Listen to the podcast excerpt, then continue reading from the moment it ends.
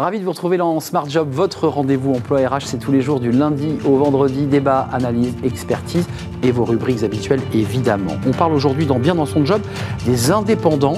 Ils veulent plus de protection sociale. On va faire le point avec Hélène Fraisse, elle est déléguée générale de PEPS. On vous dit tout dans quelques instants. Le cercle RH, les enjeux RH dans la fonction publique. Y a-t-il un pilote dans l'avion? L'avion, fonction publique, évidemment, c'est un vrai sujet. Euh, et on va en parler avec Fabien Tasté et Antoine Fouché, deux experts de ce sujet. Et puis le livre de Smart Job, nous retrouvons cette rubrique. Et si je parlais pour être vraiment compris, alors il y a évidemment l'élocution, l'oralité, et puis il y a la manière dont on écoute, dont on reçoit un message. Et on va en parler avec l'auteur Emmanuel Schilla. Il est coach en prise de parole et il est l'auteur de ce livre. Il sera notre invité à la fin de l'émission. Tout de suite, c'est bien dans son job.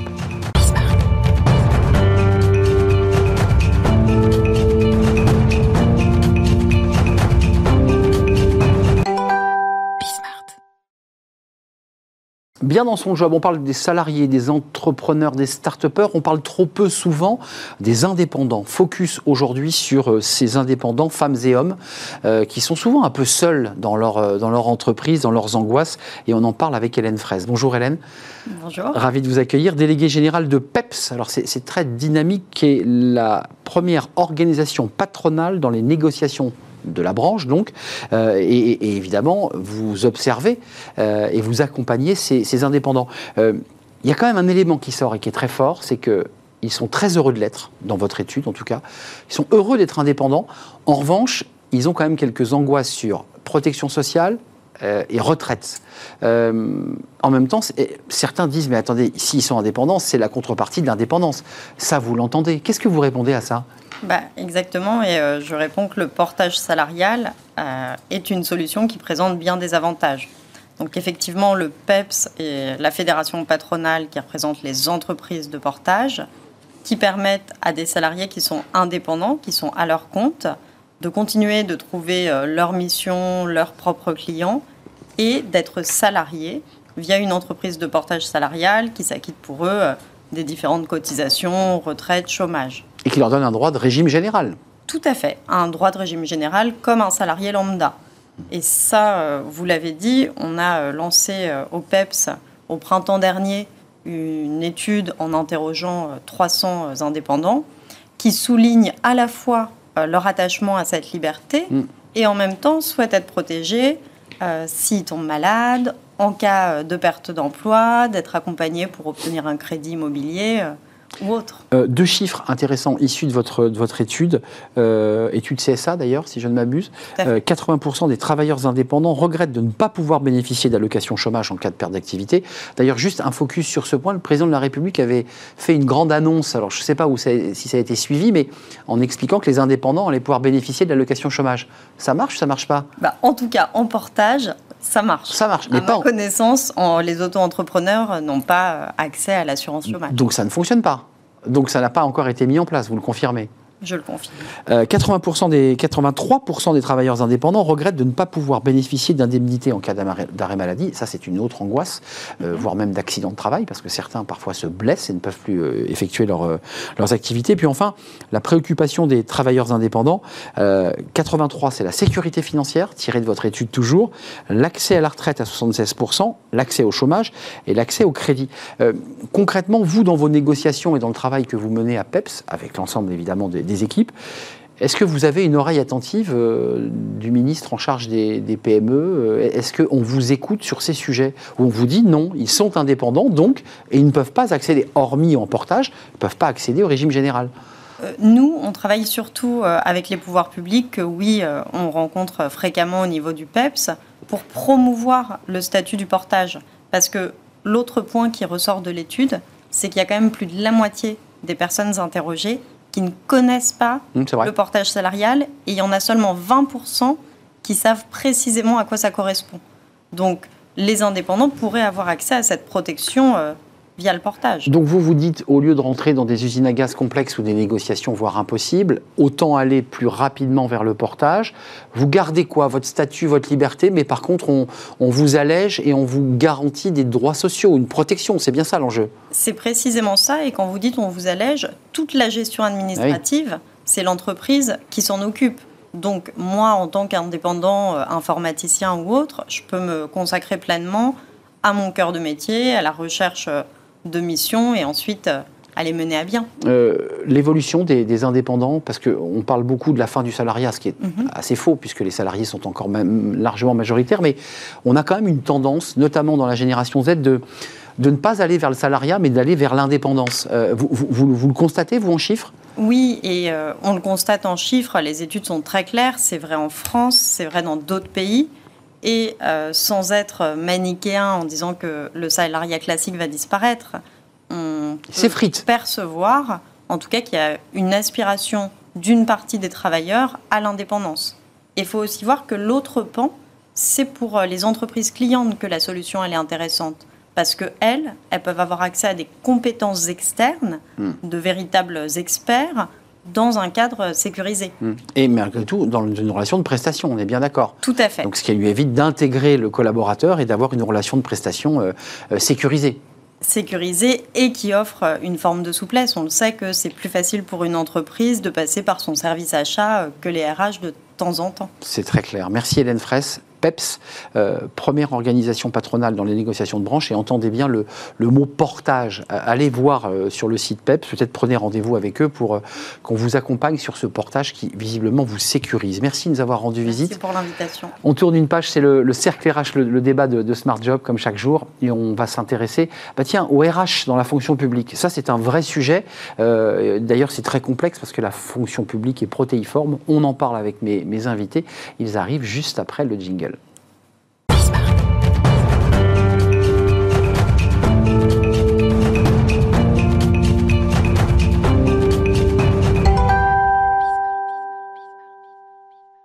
Le cercle RH, le débat de, Smart Job avec cette question euh, presque philosophique. Euh, les RH dans la fonction publique, euh, y a-t-il un pilote dans l'avion fonction publique? Dans les fonctions publiques, parce que là le sujet se complique, il y a plusieurs fonctions publiques, territoriales, d'État, hospitalières, avec un débat d'ailleurs d'entrée de jeu, rentrons dans le, dans le vif avec Fabien Tastet et Antoine Fouché. Fabien Tastet, vous êtes le président de l'Association des administrateurs territoriaux de France, vous êtes régulièrement venu sur notre plateau. Merci de votre Et je crois que vous souhaitiez débattre avec Agnès Verdier-Molinier, et vous allez aujourd'hui débattre avec Antoine Fouché, ce qui est, ce qui est bien aussi, euh, président de, de, Quintet Conseil, et vous êtes ex-directeur de cabinet de Muriel Pénicaud au ministère du, Travail.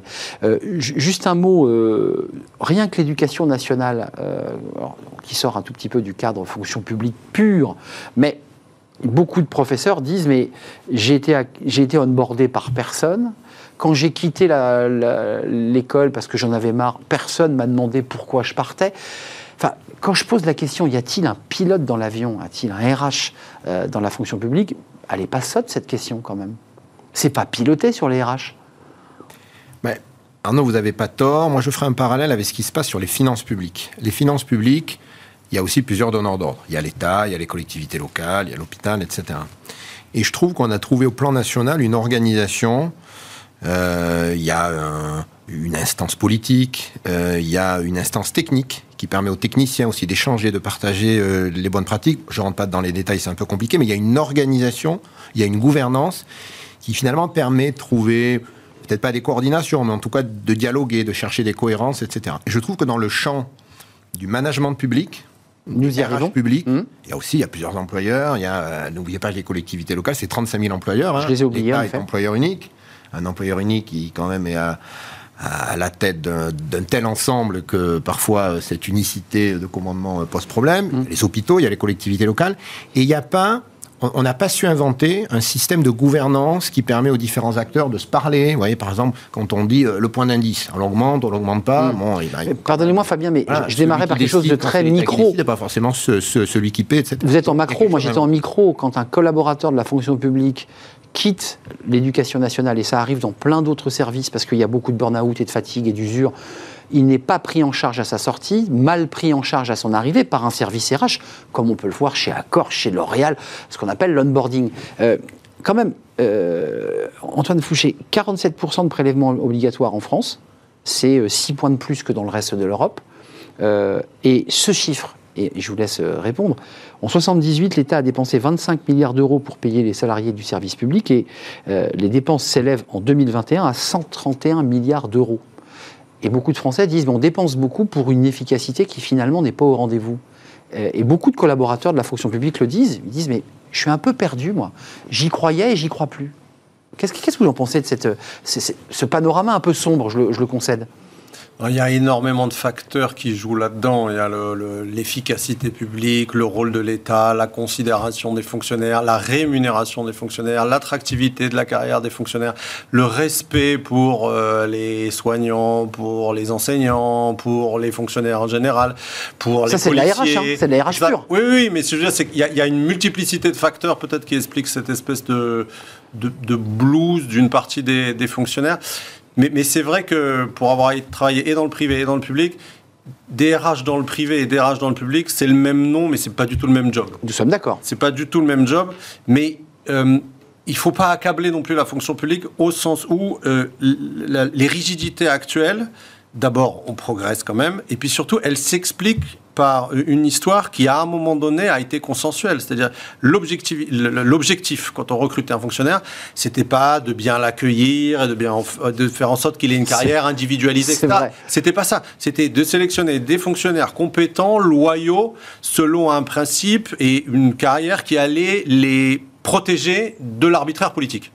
Et donc c'est là-dessus qu'on a mis l'énergie, c'est là-dessus qu'on a mis la loi. Dévouement, neutralité. Et dans un sens, on a réussi. Le problème, c'est que euh, ça date de, disons, on a commencé euh, après la Seconde Guerre mondiale, même s'il y a des bribes avant, et puis il y a le statut des années 80. On est 40 ans après, et en fait, les fonctionnaires, c'est des gens comme tout le monde.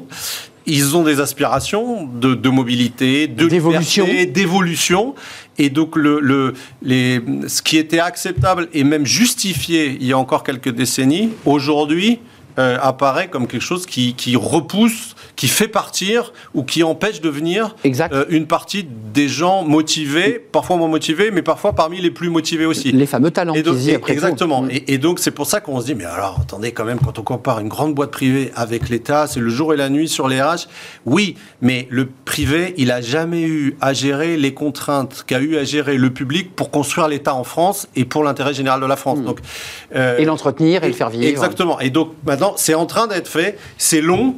Euh, mais je, pense, hein, euh, sous contrôle de Fabien qui connaît ça mieux que moi, mais qu'on va vraiment dans la bonne direction dans les trois fonctions publiques, euh, mais qu'il y a encore énormément de travail à faire. Juste un mot, parce que j'ai parlé de 1978, j'étais parti loin, et là on a un éclairage un peu historique, mais le ministre Guérini, qui a fait sa rentrée, a indiqué que, évidemment, il voulait avoir un dialogue fructueux avec les partenaires sociaux, je veux dire, c'est assez classique pour une rentrée, mais il a surtout dit qu'il souhaitait améliorer la rémunération, on en revient au point, pour pouvoir être au plus près et de rémunérer presque au mérite euh, individuellement, comme une entreprise pourrait, avec un manager, dire ben, voilà, cette équipe-là, je la récompense, mais celle-ci, je la récompense pas. Est-ce que vous soutenez ce principe et est-ce que vous dites, est-ce que c'est possible techniquement de le faire? Parce que le, salaire au mérite, ce n'est pas, pas une idée toute neuve, hein, quand même, de rémunérer même les professeurs. On avait évoqué l'idée, puis finalement, tout ça a été abandonné on a rémunéré euh, euh, sur la grille. Est-ce que vous soutenez cette idée? Oui, alors ce qui est intéressant dans cette affaire, c'est que euh, le statut auquel on attribue beaucoup de mots a des potentialités que beaucoup de gens ne connaissent pas et, que malheureusement beaucoup de décideurs n'utilisent pas. Et je pense qu'avant de se dire il faut une nouvelle loi, créer des choses nouvelles, etc., allons déjà au bout de l'utilisation des outils qui existent. On peut le faire déjà, ça le. On peut le faire. Il me semblait. Hein, on peut le faire. Et il y a des choses qu'on peut aussi ajuster par des décrets, etc., sans forcément. Euh, euh, allez, moi, j'ai écouté le ministre, j'ai vu son projet de, de loi. On va voir ce qu'il ce qu'il veut y mettre dedans. Dans une des écoles de la fonction publique, d'ailleurs. Il y a une loi euh, à l'IRA de Lyon. Il y a une loi adoptée, de, une loi de, sur la fonction publique. Euh, promu par le, proposé par le ministre Dussopt, adopté en 2019, pour laquelle on n'a peut-être pas pris tous les décrets d'application. Bon, je suis pas bien convaincu qu'il faille à nouveau une loi. Il faut voir ce que le ministre veut en faire, etc. Mais ce que je veux dire, c'est qu'il y a plein de potentialités dans le statut qui n'est pas un truc ringard, poussiéreux. Euh, simplement, il faut les connaître, il faut les utiliser, il faut parfois avoir du courage managérial pour les utiliser. Et ça, le courage managérial, ça se décrète pas dans un texte. Hein. Mais c'est là où il y a aussi besoin, je le disais tout à l'heure, euh, d'endroits où, euh, où les employeurs publics, les élus, les DG peuvent échanger, peuvent partager euh, les bonnes pratiques, etc. Aujourd'hui, vous avez un régime indemnitaire aujourd'hui, vous savez que les agents de la fonction publique, ils ont un traitement, Hmm. ça c'est le point d'indice, et puis ensuite ils ont un régime indemnitaire. Le régime indemnitaire, ça représente selon les grades entre 10 et 50% de la rémunération globale. Et dans ce régime indemnitaire, s'appelle euh, le RIFSEB, mais je ne rentre pas dans le détail, vous avez une part variable, c'est-à-dire une part que vous pouvez conditionner à des résultats individuels ou collectifs d'ailleurs. D'équipe, de groupe, euh, bien sûr. Les résultats d'une personne, c'est une équipe, parce Mhm. qu'elle a mené un projet, parce qu'elle a obtenu sur un projet un subventionnement important, je sais pas, parce qu'elle a des résultats, etc., etc. Bon, alors il faut peut-être pousser les feux, c'est-à-dire que la part euh, variable, euh, la Mhm. part qui pourrait être utilisée pour de la rémunération au mérite, Comme dans le privé, à hein. peu près 20% de ce régime indemnitaire. On peut peut-être aller plus loin, 40, 50%. Mais ça nécessite peut-être pas euh, euh, de voter une loi, de voilà. il Y a, Mais indépendamment y a de des la choses qui loi, s'ajuster parce qu'il y a des potentiels qui existent dans l'état actuel du droit. Et- Vous avez raison, Antoine Fouché, je ne veux pas être trop sévère à l'égard de la fonction publique. Il y a des choses qui avancent dans la territoriale, dans les régions, dans les départements. On voit quand même qu'il y a des volontés de, de mettre du management, mais ça reste lent quand même, ça reste complexe. Oui. Pourquoi c'est si compliqué Bah, je pense que c'est vraiment l'héritage culturel qui, encore une fois, n'est pas un héritage poussiéreux, mais qui s'expliquait euh, à l'époque.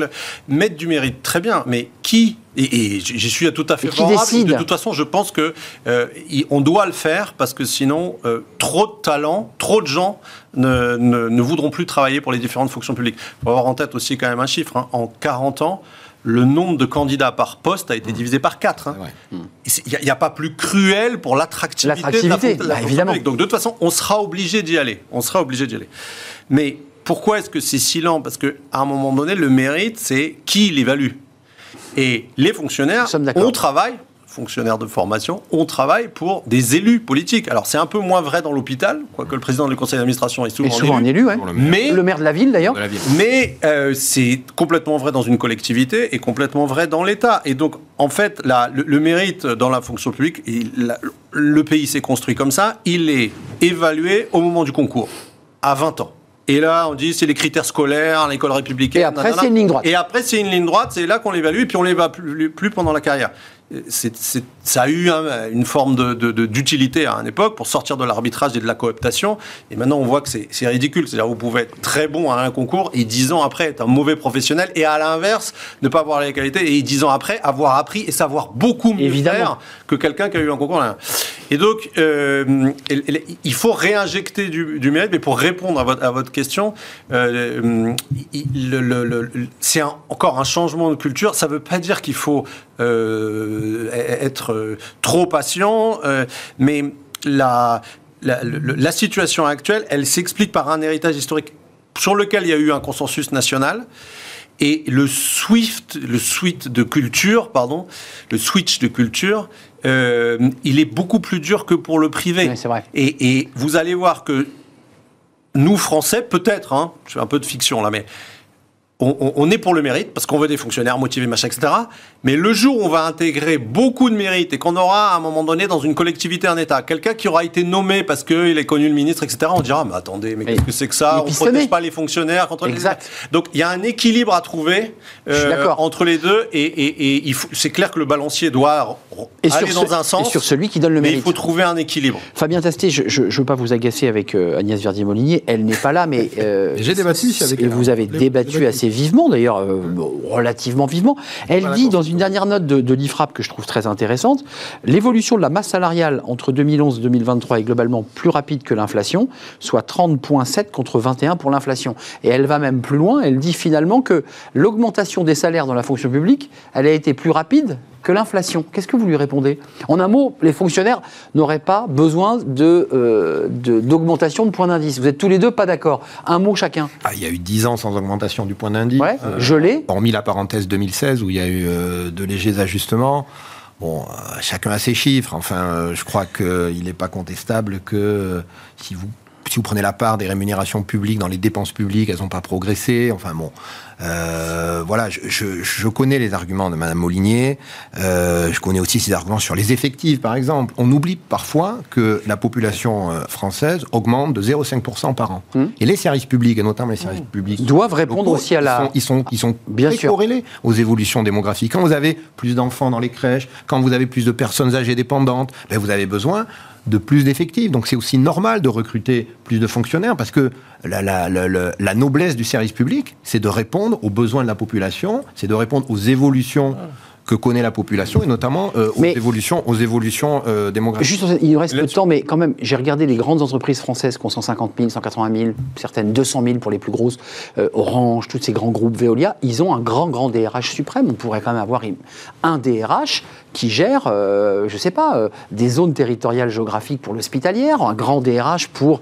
C'est possible ou pas? Vous qui avez été, j'allais dire, dans la salle des machines, où ça doit se traiter sur le plan très local, très, très régional. D'abord, je pense que c'est plus au niveau local et dans les grands groupes, ils, décentralisent beaucoup. Et ils redescendent, ils, bien sûr. Ils décentralisent parce que le, DRH à Paris, il peut pas savoir qui dans l'établissement à Carpentras travaille bien ou travaille pas bien. Donc euh, c'est très décentralisé, mais et surtout encore une fois, c'est une question de culture. Donc ça prend du temps. Il faut les amener, mais pour, répondre, revenir sur les le salaires. débat juste d'avant sur les salaires. Quand même, pas d'accord. Euh, non, mais je, pense que la manière dont euh, l'IFRA pose le débat est et euh, objective mais mal posée. Objectif parce que ce sont des chiffres que tout, le monde peut vérifier, mais le, problème c'est que c'est pas la rémunération des agents qui, qui est en question parce que je sais pas pour les C, mais pour les B, les A et les A+, vous êtes mieux payé dans le privé en travaillant moins. Et moi, je peux vous apporter mon témoignage personnel. Quand je suis passé de DRH de Schneider à directeur de cabinet de la ministre du Travail, mon salaire a été divisé par deux et mon temps de travail a été multiplié par deux. Donc mon salaire horaire a été divisé par quatre. Et je pense que beaucoup de fonctionnaires qui font des passages entre le privé et le public apporteraient exactement le même, euh, le même témoignage. c'est vrai. on est moins payé et on travaille plus dans le public que dans le privé pour l'essentiel des fonctionnaires. Et ça, on s'en rend pas compte. Mais ça ne veut pas dire que l'IFRA pas tort, parce que, en même temps, qu'est-ce qui fait qu'il y a énormément de fonctionnaires et qu'à la fin, ça donne ce sentiment d'efficacité C'est pas les fonctionnaires eux-mêmes qui sont Efficacité ou inefficacité Non, de manque d'efficacité. On est d'accord.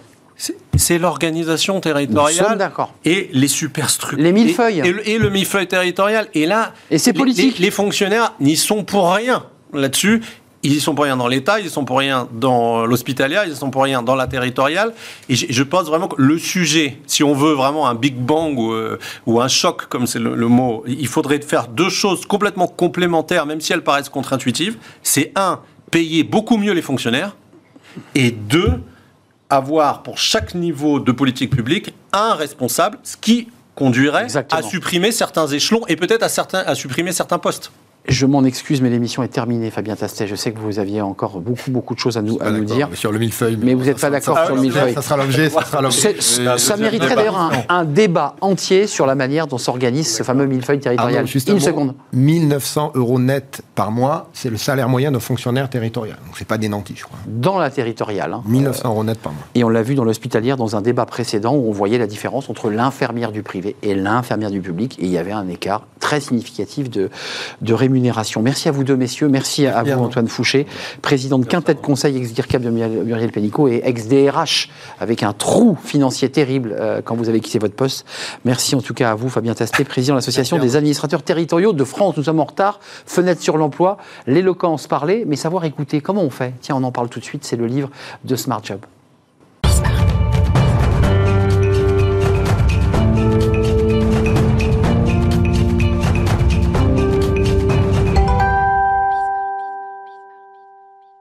Le livre de Smart Job, euh, son titre, et si je parlais pour être vraiment compris, édition Erol, son auteur est avec nous, Emmanuel Chila, bonjour. Bonjour. On est très heureux de vous accueillir. Alors vous êtes euh, coach en prise de parole.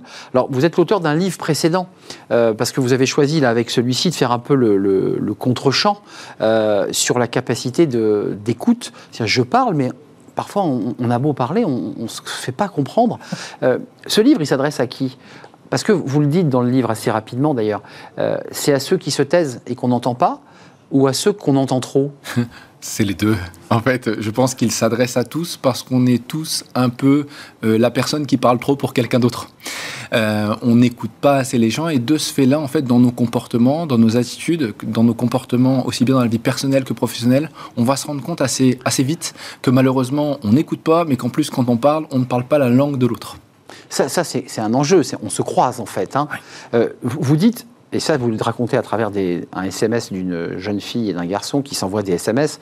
Le garçon est très heureux d'annoncer que son, bébé a fait des dents, ses dents. Puis celle qui reçoit, sa sœur, je crois, bah, euh, elle met pas de smiley, mais aucune émotion. Et vous dites, en fait, il y a deux catégories. Il y a les émotionnels et les pragmatiques. Oui. Ben, on ne s'en rend pas compte, mais en fait, on a besoin d'éléments euh, différents pour comprendre dans notre vie. De manière globale, il y a des gens qui vont être très structurés dans la manière de dire les propos. C'est-à-dire qu'ils ont besoin de faits, de chiffres, de statistiques, de A jusque B, pour savoir exactement ce qu'ils ont à faire. Et puis de l'autre côté, il y a ceux qui, vivent euh, ce qu'ils racontent, qui ont besoin d'émotions, qui ont besoin de raconter. C'est le principe des vacances. Je pense que le retour est l'exemple. On a ceux qui nous racontent exactement ce qu'ils ont fait et ceux qui nous expliquent comment ils étaient en admiration euh, devant ce qu'ils ont vécu. Ça, c'est deux langues différentes et ça change complètement la donne. Que si on parle avec une langue à l'autre avec euh, et, le, et qu'il ne la comprend pas, en soi, on est en train de perdre notre temps parce qu'il n'a pas vocation à comprendre et à, et à, être impacté par notre message. Mais pour le dire simplement, Emmanuel, vous, quand vous mettez trop d'émotions à un pragmatique, pragmatique, euh, ça ne le nourrit pas. Inversement, un pragmatique qui parle à un émotionnel en étant trop chiffré, mmh. il ne l'embarque pas. Donc c'est très subtil, même dans votre travail de, coach et d'approche des, des, publics. Hmm. Mais là-dessus, après, ça serait l'erreur du bouquin quand les gens le lisent, c'est de dire ah ben moi je suis juste pragmatique ou je suis juste non, on est, on, est les deux. On est les deux. On est les deux. Mais il va falloir savoir à quel moment utiliser cette facette-là. Dans le domaine professionnel, c'est vraiment important parce que c'est là où ça peut faire toute la différence. Si on parle au mauvais moment, dans la mauvaise langue, obligatoirement, ça marche pas. Euh, c'est un chiffre que je trouve intéressant. Il vient de vous. 40% de notre temps de travail en moyenne est consacré à essayer de convaincre quelqu'un, et sans pour autant, je précise, être dans un service commercial mmh. ou, en, back-office ou en B2B avec un client. Non, dans l'entreprise. C'est incroyable. Donc, faut pas se tromper. Mais de manière globale, on essaye toujours de convaincre les autres. C'est parce que c'est pas un pitch commercial, mais de manière globale, dès qu'on a une conversation, notre but, il y a présenter et convaincre. Et de ce fait-là, on s'en rend pas compte, mais on le fait tout le temps. Sauf que euh, les gens, pour eux, c'est inné. Ils pensent que c'est naturel et que ça va passer quand ils vont passer l'idée. Euh, à la fin du livre, alors je poserai la question à la fin, mais vous avez mis des, petits, euh, des petites définitions qu'on peut découper. Mm. C'est quoi? C'est des magnettes qu'on peut coller quelque part? C'est des penses-bêtes C'est quoi l'esprit? C'est très original, ça. Le, principe est assez simple, c'est que quand c'est pas notre langue, c'est difficile de se rappeler les mots. Un peu comme quand on apprend l'anglais. On n'a pas tous les mots qui viennent en tête. C'est comme un jeu de cartes qu'on a. Voilà. Ben là, c'est les techniques. C'est OK, devant moi, j'ai quelqu'un qui est cartésien. Qu'est-ce que je peux utiliser si moi, je suis émotionnel? Pouvoir donner des astuces assez faciles facile à utiliser de manière euh, quotidienne dans la vie euh, professionnelle et personnelle. Et puis en lisant ce livre qui est très agréable à lire, il y a quand même un questionnaire euh, long, hein, c'est pas un cinq questions, vous allez voir, ça prend un petit peu de temps, mais qui va vous permettre de mieux vous définir, on est bien d'accord. si votre tendance est plus d'être un pragmatique ou un émotionnel, c'est bien ça Oui, c'est exactement ça. Au moins avoir conscience de. Parce que souvent, en fait, les gens se trompent, ils pensent qu'ils sont d'une certaine manière ou qu'ils sont un certain, ils ont un certain comportement et ils se rendent compte, en fait, que quand ils répondent aux questions, ah ben non, je suis complètement le contraire. Hmm. Et donc, de ce fait-là, ça permet de se comprendre, mais surtout d'essayer de mieux comprendre l'autre. Merci Manuel Chila, euh, préface d'Inès Van Damme qui nous explique d'ailleurs dans cette préface qu'elle préfère le corps, la danse aux mots. Bref, autre sujet mais qui est intéressant aussi pour communiquer. Euh, et si je parlais pour être vraiment compris, édition Erol, comment parler euh, la langue de l'autre et prendre soin de tous nos échanges au quotidien. C'est votre livre, Emmanuel Chila. C'est un vrai plaisir de vous accueillir. Merci. C'est la fin de notre émission. Merci à vous, merci de votre fidélité, merci pour tous vos messages et vos commentaires aussi d'ailleurs. Merci à toute l'équipe qui m'accompagne. Merci Angèle euh, pour la réalisation. Merci à Saïd pour le son et merci à l'équipe de programmation Nicolas Juchat et Alexis, euh, l'équipe des programmateurs de choc. Je vous dis à très très bientôt. Bye bye.